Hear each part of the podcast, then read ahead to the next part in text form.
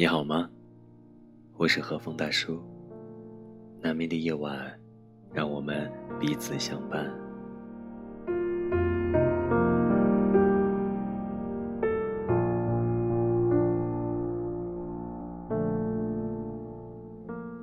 工作太忙，没有时间看书，没关系，大叔读给你听。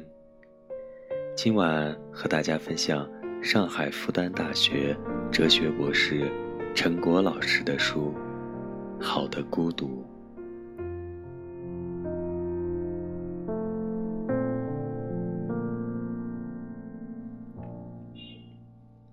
真诚才显真爱。人与人之间能够长久交往的基础，要么是利益，要么是真诚，但最终能持久的。只有真诚。利益的纠结使人们陷入怀疑和被怀疑，而真诚的交往则教会了人们什么是信任和被信任。前者有助于我们在斗智斗勇中赢得胜利，后者则使我们的内心安然而终生幸福。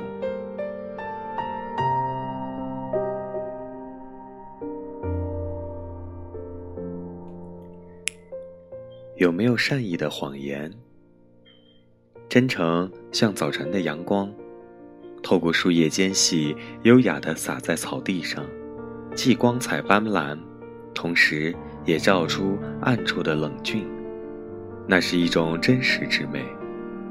很多人常习惯于报喜不报忧，就如同大学生投父母所好，在跟父母电话沟通时。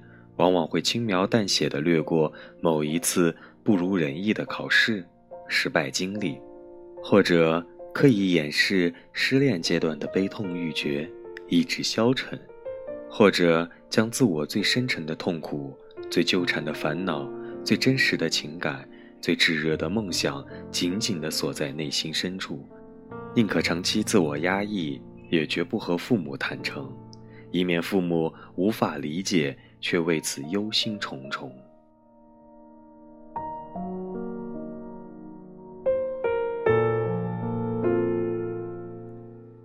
对一个人毫无保留的诚实，与对一个人有所选择的隐瞒，哪个更好？如果真诚必须意味着真，意味着诚实，不说谎，那么我们又该怎么解释善意的谎言？即使没有亲身经历过，也不难设想，面对一个天真的病孩，我们的内心往往自然而然会倾向于选择某些事实的回避，一定程度的不真。我们清醒的知道我们在说谎，可奇怪的是，尽管平时我们厌恶甚至憎恨谎言，但在当时却唯有这样的谎言方能令我们心安。我们称之为善意的谎言，因为说谎非我所愿，只是源于内心的不忍。我们以为善意使我们舍弃了真，以此成全了诚。其实，唯有尊重真，才能通达诚；唯有真诚合力，才能成全善意。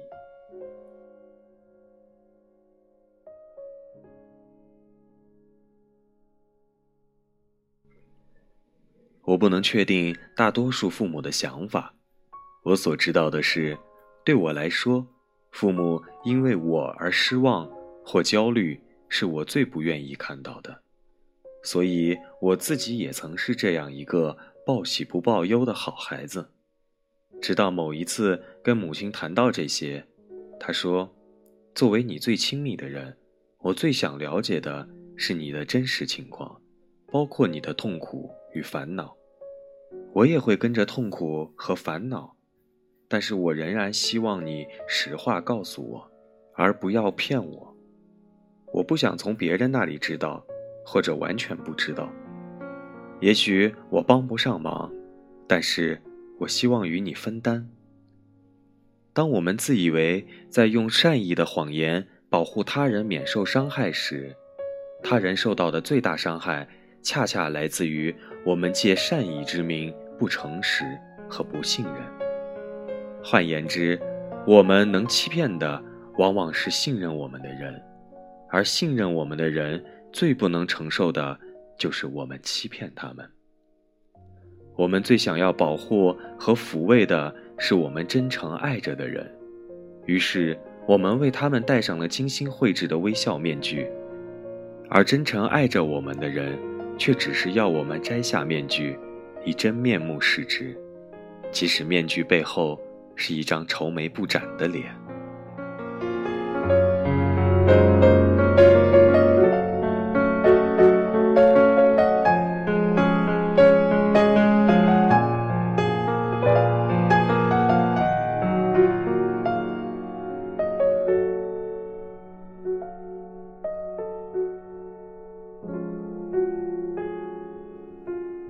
关于善意的谎言，各位小耳朵们，你们又有怎样的故事？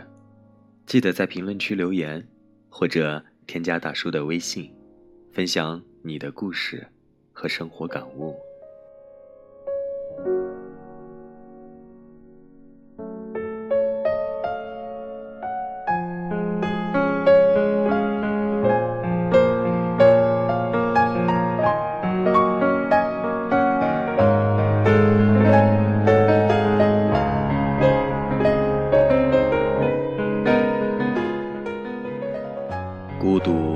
藏着巨大的精神力量，找到它，你就可以脱胎换骨。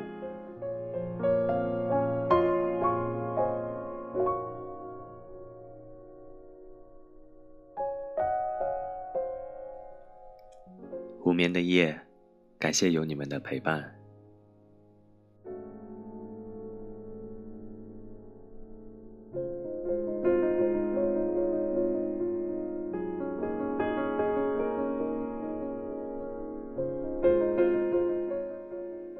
安，做个好梦。